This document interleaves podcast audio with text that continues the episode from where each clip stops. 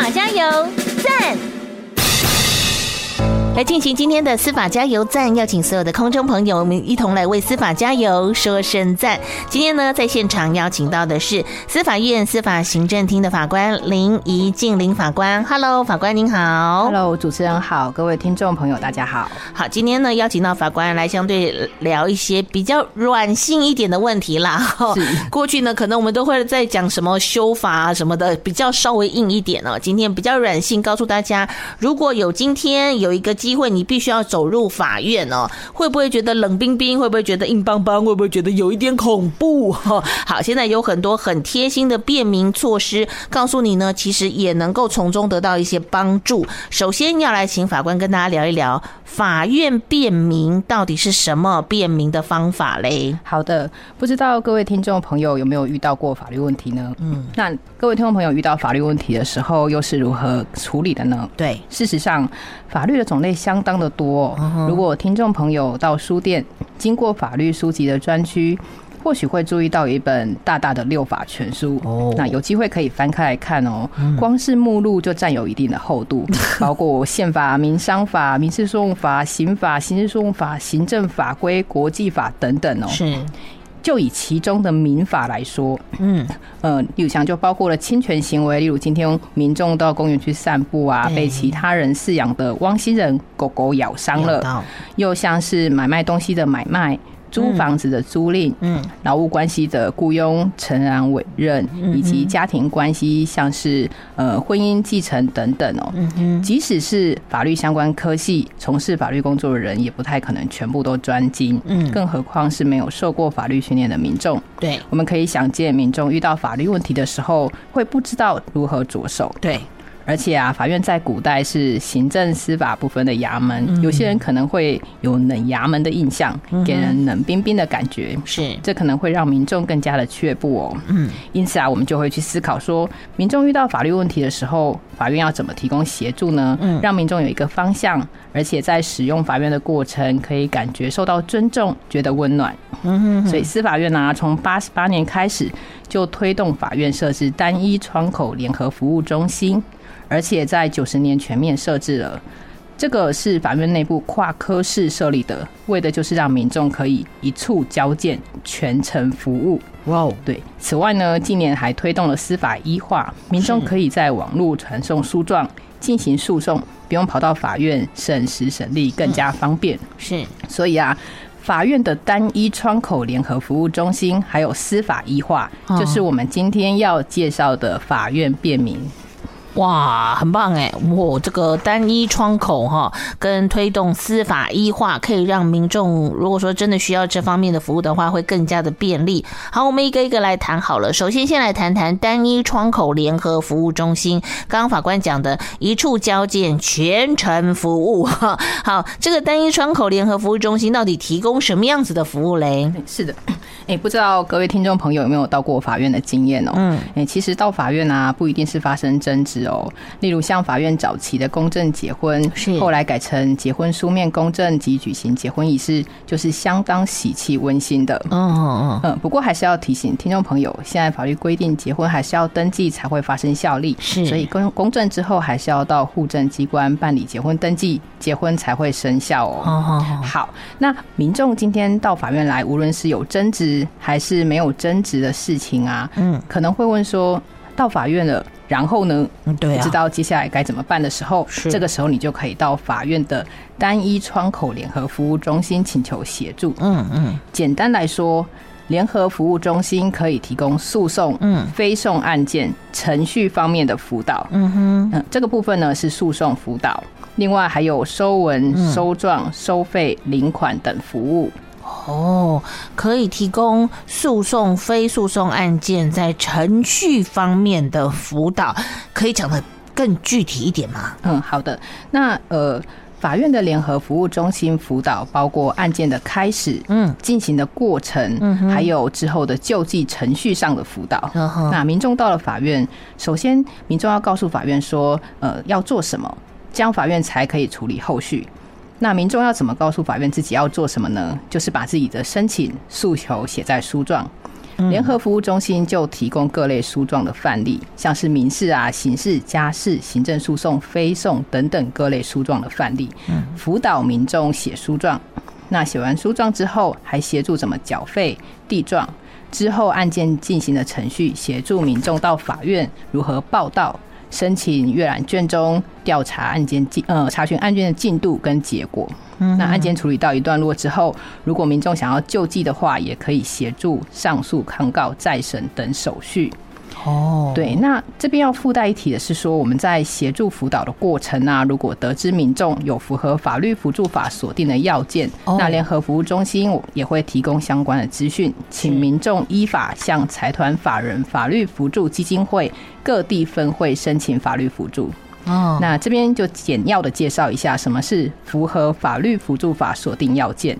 嗯哼，好，依照法律辅辅助法第十三条第一项的规定哦，没有资历或者因为其他原因无法受到法律适当保护者，可以申请法律辅助。嗯，那什么是无资历？什么是因为其他原因无法受到法律适当保护呢？那民众呃，各位听众朋友可以参考法律辅助法第五条的规定。对，所谓无资历，简单的来说就是可以处分的资产收入低于一定的标准。嗯嗯。那所谓因为其他原因无法受到法律适当保护，例如像一个人因为心智功能损伤没有办法好好表达自己的意见，嗯，在法院审理过程又没有委任律师帮他辩护，这个时候就需要专业法律的协助。哦，那有关于法律辅助，听众朋友可以到财团法人法律辅助基金会的网站得到更进一步的资讯。好，可是如果我今天在运用联合服务中心之前，其实还是有一些地方要提醒民众朋友要注意的嘛。可不可以就一个案件来举例？我想大家能够了解的比较快哦。好的，那在进入法院的联合服务中心协助之前呢、啊，这边要提醒各位听众朋友的是。任何的案件前置资料的准备是重要的，这可能会影响案件后续的进行哦。对，那资料要怎么收集呢？听众朋友不妨想一想，如果你要告诉别人一件事情、一个案件，对对，那人、事、时、地、物可以用什么资料来证明？例如像对话记录、现场照片、录影画面、汇款单据等等，用这个方向去想，把相关的资料先收集起来。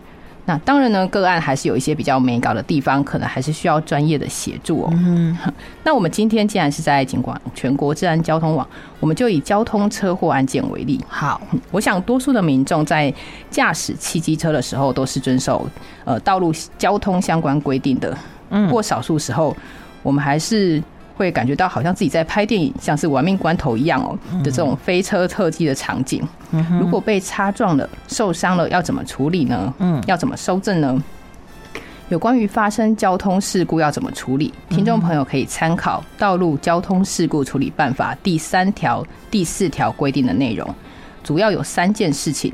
第一就是防止事故损害扩大，是，例如我们呃应该都有看过，就是说交通事故的现场，那其他车辆又从后方的追撞，这样这是要预防的。嗯，第二个就是说有人受伤或者有灾害发生的时候要加以救助。嗯，那再来就是搜证。嗯哼，那就交通事故的搜证呢，原则上不要任意移动车辆跟现场的证据，这是为了之后理清肇事责任。不过，如果是上下班时间又在交通的要塞，可能就会严重的影响交呃交通哦。所以各位听众朋友，也许之前有遇过说前方发生车祸，导致一两公里的路程要开十几二十分钟的经验哦。嗯嗯，所以在特定的情况下是可以搜证完，先将车辆移到不妨害交通的位置。嗯，那所谓特定的情况是指在没有人伤亡，而且车辆还可以动的情形。或者是有人受伤，但是当事人都同意移动车辆的情形。嗯，那在标标会车辆位置还有现场痕迹证据之后，可以将车辆移到不妨碍交通的位置。嗯哼。那再来就是要通知警察到场，只有在没有人伤亡，而且呃当事人当场都自行和解的情形，才可以不用通知警察哦。嗯，这部分详细的内容，听众朋友可以参考《道路交通事故处理办法》第三条的规定。嗯，那车祸案件在这样的处理下，可能你手上就会有行车记录器、现场照片、现场图、笔录等资料。嗯。哦，那你刚刚讲的资料收集很重要。好，那我这些东西都拿在手上了，我又到了联合服务中心了，他能够帮我做什么事情呢？好，那我们今天以平平安安作为例子哦，也祝各位听众朋友都能平平安安。呃，例子是这样子的：今天平平骑着 A 机车在慢慢车道直行哦，是安安就驾驶着 B 汽车在 A 汽车的左后方，那想要在前方的十字路口右转。这个时候，安安因为车速过快，嗯，而且没有在适当的距离先靠右行驶，就追撞了右前方平平骑车的 A 机车，造成平平人车倒地，而且受有脚骨折等伤害，嗯，那机车也因此毁损哦。平平就依照呃刚刚介绍的车祸处理流程处理之后，来到了法院联合服务中心请求协助。平平可能清楚自己要告谁，要告什么，例如说平平。平平说：“安安开车撞到我。”还造成我机车毁损，我要告安安损害赔偿。嗯，这个时候法院的联合服务中心就会协助他写状子。哦，但是平平可能不知道要告谁或告什么。嘿，嘿，只说自己被车子撞了，然后撞我。对，那刚刚有提到法院联合服务中心主要是提供程序方面的辅导。这个时候法院如果有法律辅助律师驻点服务的话，就会请平平先去咨询，确定自己要告谁、告什么，再过来写状子。嗯，对。那平平确定自己要对安安提起民事诉讼之后呢，请呃，那法院的联合服务中心就可以提供书状来协助平平填写书状起起诉。是，那我想这边简单介绍一下怎么写书状，让听众朋友可以更具体了解联合服务中心协助的过程。嗯，对，联合服务中心诉讼辅导会依照当事人，嗯，也就是平平所说的内容，协助平平写书状。嗯，这个时候要填写的是。第一个就是要清楚是谁跟谁之间的事情，相关人等嘛，是，那怎么联络？那这就是当事人还有他的基本资料。对对，那在这个例子就是。平平安安的姓名、住居所等资料，这样子。嗯，好。那第二个就是起诉的法法律依据。对，例如平平要告安安侵权行为损害赔偿，是，那就写民法第一百八十四条等规定。嗯，第三就是发生了什么事。嗯，呃，例如像是在一百一十二年三月八日下午五点十分，在哪个地点？汽车呢，从左后侧追撞了 A 汽车，造成平平受有脚骨折等伤害。是，那 A 汽车又受有怎样的损害？对，第四呢，就是你希望法院下怎样的判断，也就是诉之声明哦。例如像安安应该要给付平平新台币六十六万元及利息。嗯，那写完写完之后呢，要签名跟盖章，确保这是平平的意思。对，那起诉状后面可以减负相关的资料，例如像是现场照片、车子毁损的照片、受伤照片、诊断证明书、呃就医或者是修车的呃费用收据等等。那可以的话，就编列一下证物的编号一二三，那写一下每一个证物的名称，这样会比较清楚。哦，所以一个一个清清楚楚的写清楚、写明白嘛，哦，就连最后的判决你都要稍微自己琢磨一下，说大概需要赔偿多少钱嘛。